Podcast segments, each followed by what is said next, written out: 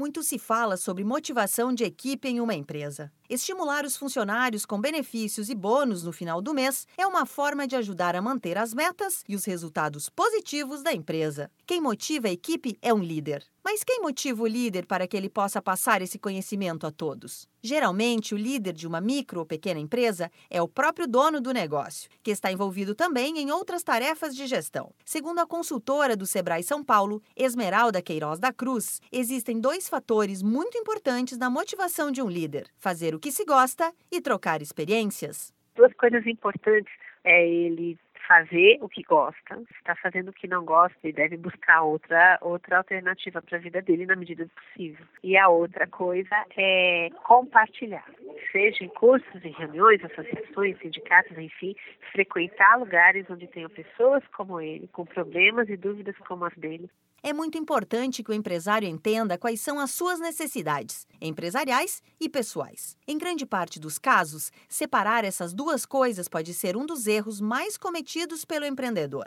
Quando o assunto é motivação, é preciso manter tudo junto, identificar os pontos-chave e entender que eles se complementam. Para deixar ainda mais claro, uma necessidade pessoal do líder pode ajudar no desempenho em algo específico na empresa e vice-versa. Esmeralda Queiroz da Cruz afirma que o propósito do trabalho é o que move um líder. Ele não pode ser apenas o dinheiro no fim do mês. Ele deve ser a busca pelo crescimento e expansão do negócio primeira coisa para a pessoa é ela trabalhar em alguma coisa que faz sentido para ela.